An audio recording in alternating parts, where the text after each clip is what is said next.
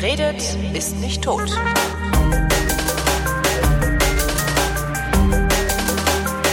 Ich bin mal wieder bei Matthias von Hellfeld vorbeigegangen und äh, dachte mir, ich frage mal, sag mal, was ist denn da eigentlich gerade in Leipzig los? Da ist Völkerschlacht, oder? Ja, da ist richtig was los und ich grüße jetzt auch erstmal zurück an all jene, die uns beim letzten Mal schon gehört haben und das auch gut fanden. Ich fand die Reaktionen darauf sehr gut und das hat mich sehr gefreut und ich freue mich, dass ich jetzt hier auch wieder ein bisschen was mitmachen kann.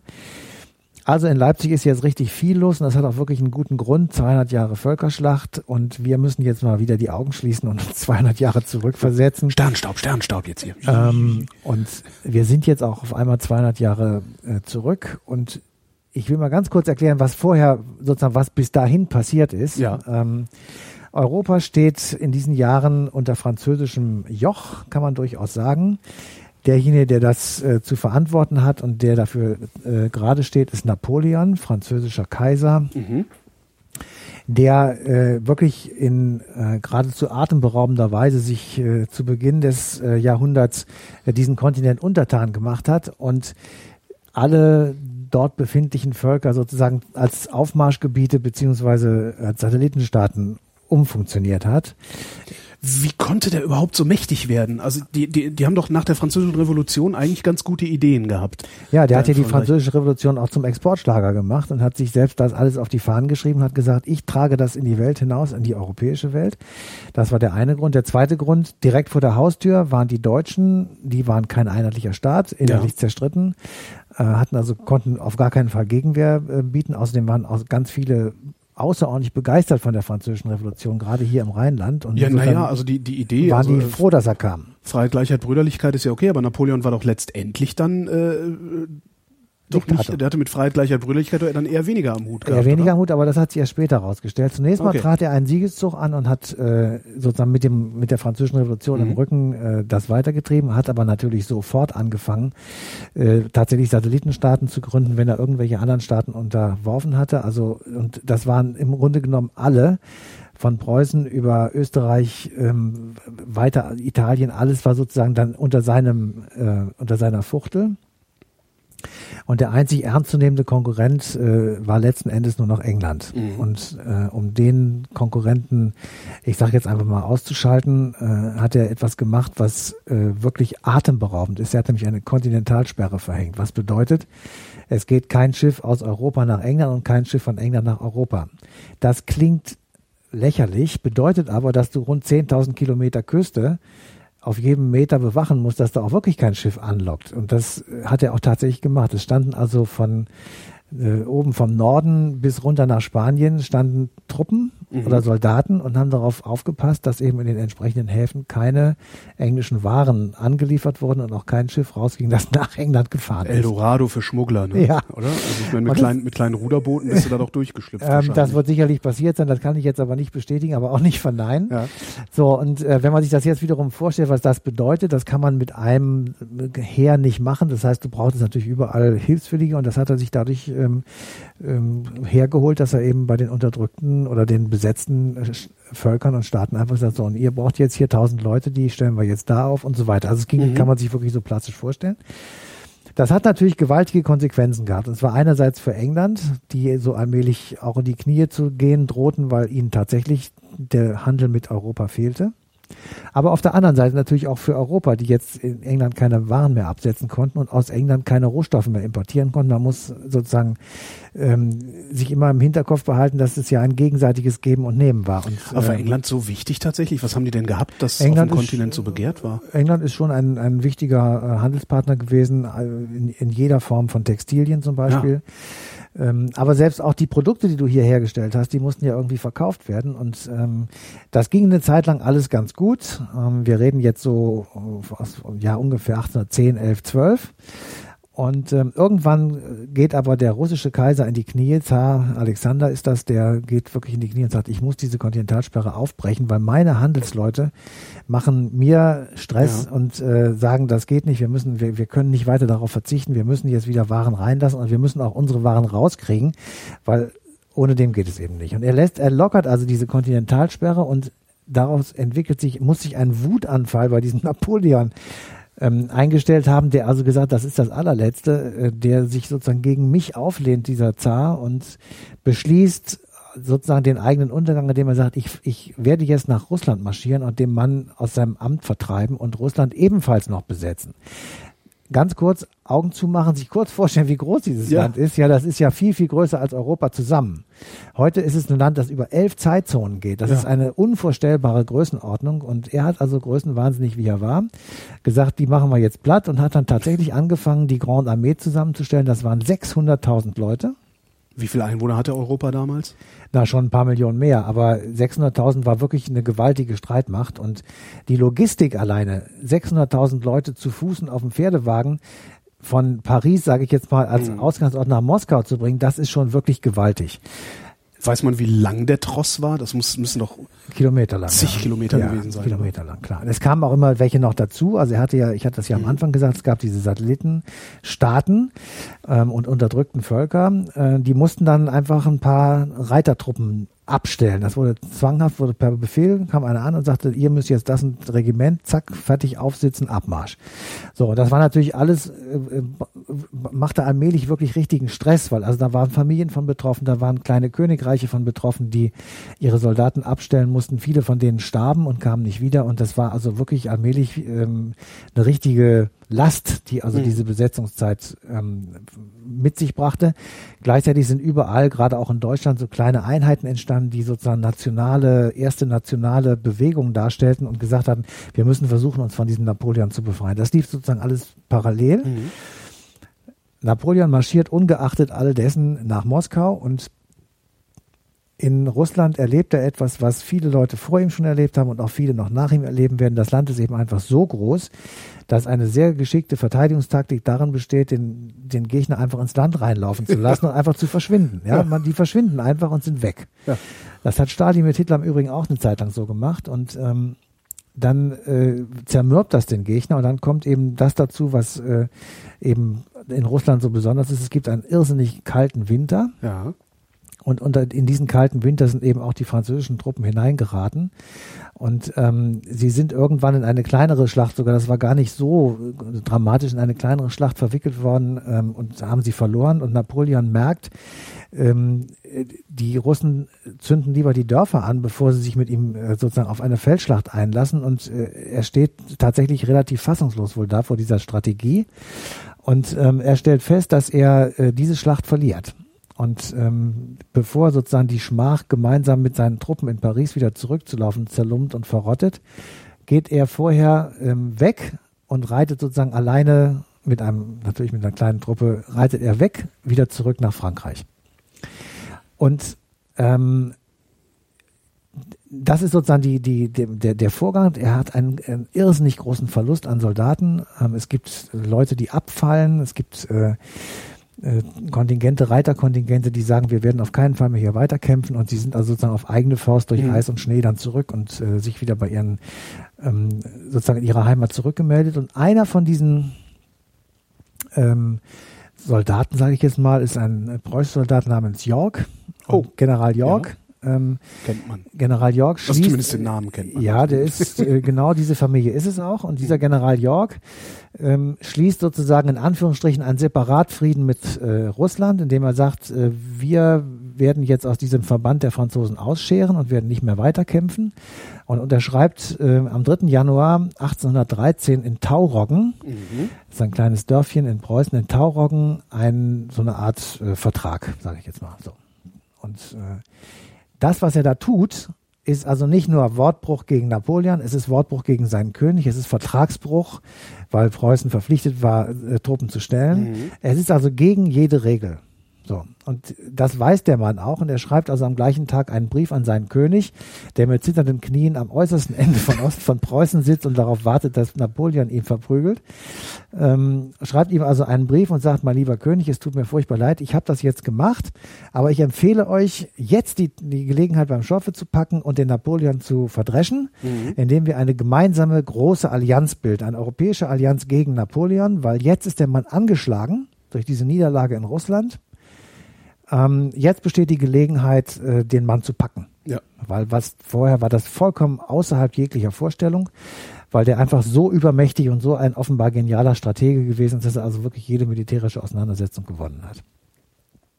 Wohlan, der Mann kriegt den Brief in den Postkasten, er wird auch tatsächlich zugestellt, der König bekommt ihn und er schweigt.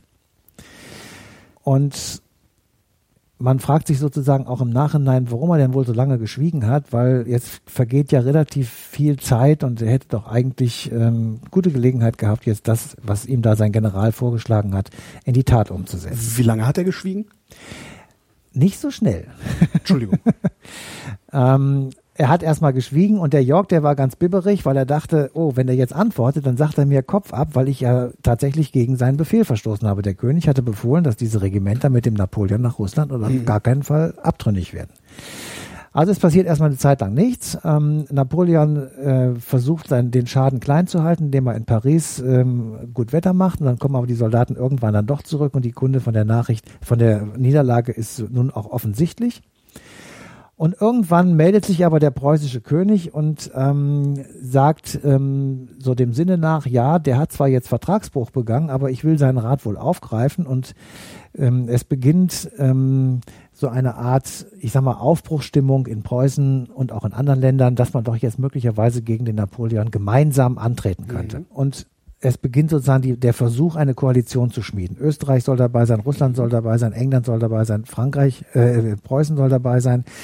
Ähm, und sozusagen deutsche Truppen aus diesen kleinen Königreichen, die es da noch gab, die äh, von Napoleon einem Rheinbund zusammengefasst worden waren, aber jedenfalls auch dann durchaus schon die ein oder andere Truppenkontingent stellen konnten. Und man überlegte sozusagen, ob das wohl hinhauen würde und dann fing an so eine Art nationale Welle. Ähm, wir befreien uns von Napoleon äh, durch das Land zu ziehen, also jetzt durch Preußen zu ziehen. Es gab dann so ähm, etwas beschauliche nationale Kaffeekränzchen, in denen also die äh, Hausdamen irgendwelchen Kaffee und Kuchen machten und die Soldaten fütterten und sozusagen Einheit demonstrierten zwischen ja. Heimat und Front. Ähm, man konnte sein Gold abgeben und kriegte also zum Beispiel den Ehering, der aus Gold war, den konnte man abgeben und einlösen gegen einen Eisenring. Und da war dann eingraviert, Gold gab ich für Eisen, ähm, daher kommt dieser Satz. Daher ah. kommt dieser Satz und es kam also sozusagen alles aufeinander und man war sozusagen gerüstet, weil die, die Leute, das muss man wirklich nochmal klar sagen, ähm, Napoleon wird immer so ein bisschen verklärt ja. ähm, in der Geschichtsschreibung. Für uns ist das jetzt äh, so ein ganz normaler französischer Kaiser. Aber in Wahrheit hat er tatsächlich den europäischen Kontinent für lange Zeit wirklich unterdrückt und auch mhm. ausgeplündert. Gleichwohl er Verwaltung gebracht hat, gleichwohl er die französische Revolution, die Idee sozusagen weitergebracht hat, er hat die Hausnummern gebracht. 4711 sei Dank. Und ähm, also er hat schon auch in Anführungsstrichen Gutes gebracht, diese Rechtsprechung mhm. der ähm, Code Napoleon ist ja von ihm, wie der Name schon sagt, und eben dann auch äh, in Deutschland und weit darüber hinaus hat dieser Code eben äh, Verwendung gefunden. Also insofern gibt es immer so eine, so eine zweischneidige Angelegenheit, aber im Grunde genommen muss man schon sagen, der Mann äh, hat schon gewusst, äh, wo der Hammer hängt und hat es auch entsprechend ausgenutzt. Wir kommen jetzt allmählich zu der Völkerschlacht, um die es ja eigentlich geht. Mhm. Ähm, wir sind, sage ich jetzt mal, im Frühsommer ähm, 1813 und Napoleon weiß das ja. Man gab zwar keine Telefone, auch noch keinen äh, Computer, aber man konnte sich schon sehr gut gegenseitig ausspionieren. Mhm. Und er wusste also genau Bescheid, dass es diese Allianzpläne äh, gab und dass äh, die Heere sich zusammenzogen und dass äh, auf äh, der einen Seite er so ein paar Generäle hatte, vor denen ich sehr gefürchtet hatte. Blücher zum Beispiel ist einer der preußischen Generale. Also sagte, wenn Blücher kommt, daher auch wieder der, dieser Begriff, wenn Blücher kommt, ähm, das ist jemand, das war ein uralter Mann für, für damalige Verhältnisse, äh, also 20, 30 Jahre älter als der Napoleon ähm, und unglaublich erfahren offenbar und eben so ein Stratege, der so ein Haudegen und Stratege auch war und der also seine Truppen durch wirklich schwierigste Dinge schon durchgeprügelt hatte und offenbar eben auch immer sehr erfolgreich war. Und vor dem hatte er also Angst und aber die anderen, sagt er, die, die kriege ich alle, die zerlege ich mir und schlage sie einzeln und mhm. dann äh, werden wir mal sehen, was hier mit dieser europäischen Allianz äh, passiert. Und es beginnen also so in diesem Frühsommer, Sommer 1813 so kleinere äh, Scharmützel, sage ich mal, so kleinere Gefechte. Man, die Franzosen rücken so allmählich Richtung Ostdeutschland ähm, und versuchen, äh, Truppenteile aufzureiben, die sie kriegen können. Auf der anderen Seite versuchen preußische Truppen und österreichische Truppen auch durchaus französische Einheiten äh, zu attackieren. Aber das ist alles noch so, ich will mal sagen, Vorgeplänkel. Ja. So. Und äh, es gibt da viele Romane, die sozusagen äh, jetzt gerade auf dem Markt sind, die man sich, wenn man Lust dazu auf sowas hat, kann man die sich gut durchlesen. Das sind äh, Geschichten, wie einfach diese Soldaten ähm, in und um Leipzig herum dann auch kampiert haben. Also was man immer nicht so richtig wusste, die Franzosen hatten meinetwegen eine Stadt besetzt mhm. und dann kriegten die Bewohner ein, im Prinzip einen Brief oder einen Anschlag, da stand dann drin, heute Nacht müssen hier 250 Soldaten beherbergt und verköstigt werden. Und dann klopften die an der Tür und sagten Guten Abend. Und dann kamen da zwei französische Regimentsoffiziere und legten sich in die Betten, äh, die da bereit gemacht waren, kriegten zu essen und zu trinken und sind am nächsten Morgen wieder verschwunden. Manchmal blieben sie auch ein paar Wochen. Und das war alles natürlich, teilweise wurde das bezahlt, teilweise nicht. Aber es war auf jeden Fall eine ziemliche Belastung für die Menschen, die in diesen kleinen Orten dann gelebt haben. Es klingt aber trotzdem auf äh, seltsame Weise gesittet. Ja. Also, also Sie sind jetzt nicht da rein äh, aufs Maul und äh, äh Das gab sicher auch, das gab sicher auch, aber natürlich ähm, die, die ähm, lokalen Fürsten und die Könige und so, die haben teilweise kooperiert mit Napoleon, mhm. weil sie auch gar nicht anders konnten. Und die haben dann einfach so eine Art Ordre ausgegeben, haben gesagt, also die Soldaten sind zu unterstützen und zu verpflegen, mhm. ähm, bis hin, dass eben ähm, Städte dann auch wirklich tatsächlich ihre Kornkammern öffnen mussten und dann letztendlich auch sogar pleite gingen. Also das mhm. war schon auch eine, eine ziemliche Belastung. Und das ging sozusagen den ganzen Sommer über. Man merkte so, es flirrte so, ja. Also ja. Man, die Leute merken, es geht jetzt auf eine Entscheidung zu und wir werden irgendwann ähm, merken sozusagen, dass der Krieg richtig losgeht. Und dann wurde auf, von beiden Seiten gewaltige Propaganda betrieben. Napoleon großspurig hat gesagt, ich werde sie verprügeln ähm, und äh, werde sie hier aus Europa vertreiben und alles Mögliche. Und auf der anderen Seite genau das Gegenteil dann natürlich von der, von der Gegenseite. Ähm, und hat man, hat man davon in, was weiß ich, beispielsweise jetzt, was heute Schleswig-Holstein ist, hat man da überhaupt was mitbekommen davon? Also Schleswig-Holstein denke ich mal schon ja. Da sind die auch durch. Da, ja, das ist so weit nicht weg. Also das ist zwar schon noch weit weg, aber das ist jetzt schon auch eine Gegend, wo man durch. Also wo man zum Beispiel nicht viel von mitbekommen hat, wird auf dem Balkan gewesen sein, sage ja. ich jetzt einfach mal. Oder in Wien. Selbst wenn da Truppen da hochgezogen mhm. sind. Ähm, auch Skandinavien wird nicht viel davon mitbekommen haben. Also der Hauptteil spielte, Deutschland ist ja über lange Jahrhunderte eine passive Geschichtslandschaft gewesen. Das heißt, ja hier hat viel stattgefunden, obwohl es gar kein deutsches Problem war mhm. oder keine Deutschen daran beteiligt waren in führender Stelle. Und ähm, besonders beliebt war Ostdeutschland, das muss man wirklich sagen. Der Dreißigjährige Krieg hat also gerade in Ostdeutschland furchtbarste Spuren hinterlassen. Ähm, und dieser eben jetzt auch wieder. Wie kommt's? Das kann ich dir so nicht sagen. Ist einfach passiert. Es ist Dinge passiert und ja. äh, das kann, das weiß ich jetzt nicht. Jedenfalls, ähm, man merkte im Sommer 1813, dass äh, die Entscheidung sozusagen bevorsteht. Und irgendwann war es dann auch klar, dass die Entscheidung kommt. Und die Schlacht fand jetzt äh, in, in und um Leipzig statt, hat zwei Tage gedauert und war wirklich ein Hin und Her wiegen, sage ich mal. Da waren wirklich große, große Zahlen von Soldaten, die aufeinander trafen. Und ähm, die, die Tatsache, dass Napoleon verloren hat, ähm, war für die Zeitgenossen sicherlich überraschend, ja, ähm, weil damit sozusagen wie so ein, ein Sektkorken auf einmal die Luft raus war und damit war der Mythos auch hin. Man konnte ja. ihn also besiegen. Ja, das war ja etwas, was man vorher sich überhaupt nicht vorstellen konnte. Man konnte ihn besiegen und dann haben sie auch sehr schnell gesagt, und jetzt werden wir versuchen, eine, eine Ordnung herzustellen, die sozusagen den Status quo ante wieder also den Status vor der Französischen Revolution ja. und vor den Einmärschen Napoleons wieder restauriert. Es begann die Phase der Restauration, die dann auf dem Wiener Kongress 1815 in Papierform, also in einen Vertrag gegossen wurde. Ähm, jedenfalls äh, es, es, es muss ein Jubelschrei sozusagen durch die besetzten Länder gegangen sein, weil nun auf einmal klar war, okay, wir können ihn besiegen, diesen, diesen Über-Militärexperten, äh, der mhm. uns also, obwohl er klein an Statur war, tatsächlich offenbar die ganze Zeit überlegen war. Und äh, insofern ähm, war dieser Sommer 1813 für die europäische Geschichte von außerordentlicher Bedeutung der, das Ereignis selber ist dann später überinterpretiert worden. Das sieht man an diesem völlig missratenen, äh, überdimensionierten, wahnsinnigen Völkerschlachtsdenkmal, ja. das 100 Jahre später von Kaiser Wilhelm II., dem ah. deutschen Kaiser Wilhelm II., äh, eingeweiht wurde und auch, äh, er hat es auch erbauen lassen, um einfach sozusagen deutsche, preußische Größe äh, darzustellen, weil Blücher und äh, die alle, diese großen Generäle sozusagen Napoleon in die Flucht geschlagen haben. Ähm, heute sieht man das ein bisschen anders und etwas auch differenzierter, Gott sei Dank, ähm, weil es war tatsächlich sozusagen zweischneidig, was ich eben am Anfang auch gesagt hatte. Äh, Europa hätte ein völlig anderes Gesicht ohne die französische Revolution, ohne die Werte und Gedanken der Aufklärung, beziehungsweise der äh, Gedanken, die davor sozusagen diese ganze Revolution überhaupt erst ausgelöst haben. Und die sind eben mit Napoleon sozusagen tatsächlich auch in Europa verteilt worden. Und ähm, wir sehen ziemlich alt aus, wenn wir immer noch überlegen würden, ähm, ob man Kirche und äh, Staat trennen sollte oder ob man äh, die Religionsfreiheit ähm, geben sollte. Wobei das, was wir gerade erleben, nämlich die Finanzierung der beiden Kirchen in Deutschland, geht auf Napoleon zurück.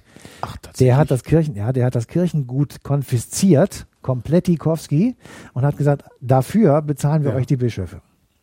Der Staat. Ja. So, und darauf basiert das immer noch, dass wir etwa eine halbe Milliarde jedes Jahr in Deutschland für die beiden Kirchen ausgeben, zuzüglich zur Kirchensteuer. Damit da keine falschen Vorstellungen aufkommen. Sonst könnte man Limburg und Co. auch gar nicht bauen. Wie viele Leute haben sich da äh, geprügelt bei Leipzig? Waren das viele? Das waren sehr viele. Also die genaue Zahl weiß ich jetzt aus dem Kopf nicht, aber die ist sechsstellig. Mhm.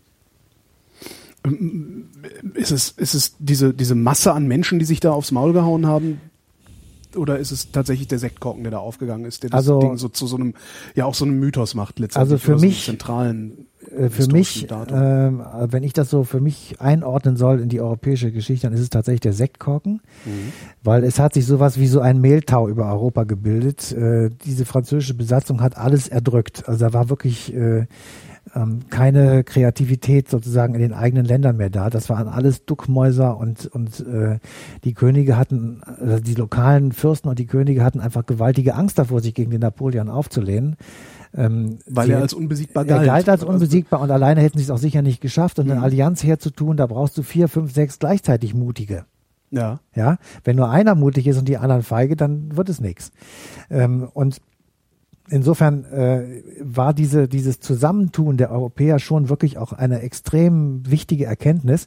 Und ich hatte ja auch schon beim letzten Mal gesagt, wenn man sich so die europäische Geschichte über 2000 Jahre meinetwegen anschaut ähm, und überlegt, was sind denn so festliegende Sätze oder was ist denn immer wieder passiert, dann kann man, glaube ich, bei einer Sache sicher sein, dass man sagt, eine alleine ist nicht stärker als die anderen zusammen. Also weder Deutschland noch Frankreich noch irgendjemand anders alleine gegen die anderen wird er immer verlieren. Und diese Erkenntnis hat sich da wieder einmal bestätigt. Die hat sich auch in den Kriegen, die danach kamen, bestätigt. Mhm. Ähm, insofern, in, immer dann, wenn einer versucht hat, den gesamten Kontinent für sich zu kriegen, das haben die Russen versucht, das haben die Deutschen versucht, das haben die Franzosen, wie wir gerade hören, äh, versucht, dann müssen sie damit rechnen, dass sie dann gegen die geballte Allianz der anderen anzutreten haben, solange wir uns um militärische Kategorien beschäftigen. Das machen wir jetzt Gott sei Dank nicht mehr. Aber jedenfalls, solange das so war, ähm, hat niemand alleine gewonnen. Matthias von Hellfeld, vielen Dank. Bitte.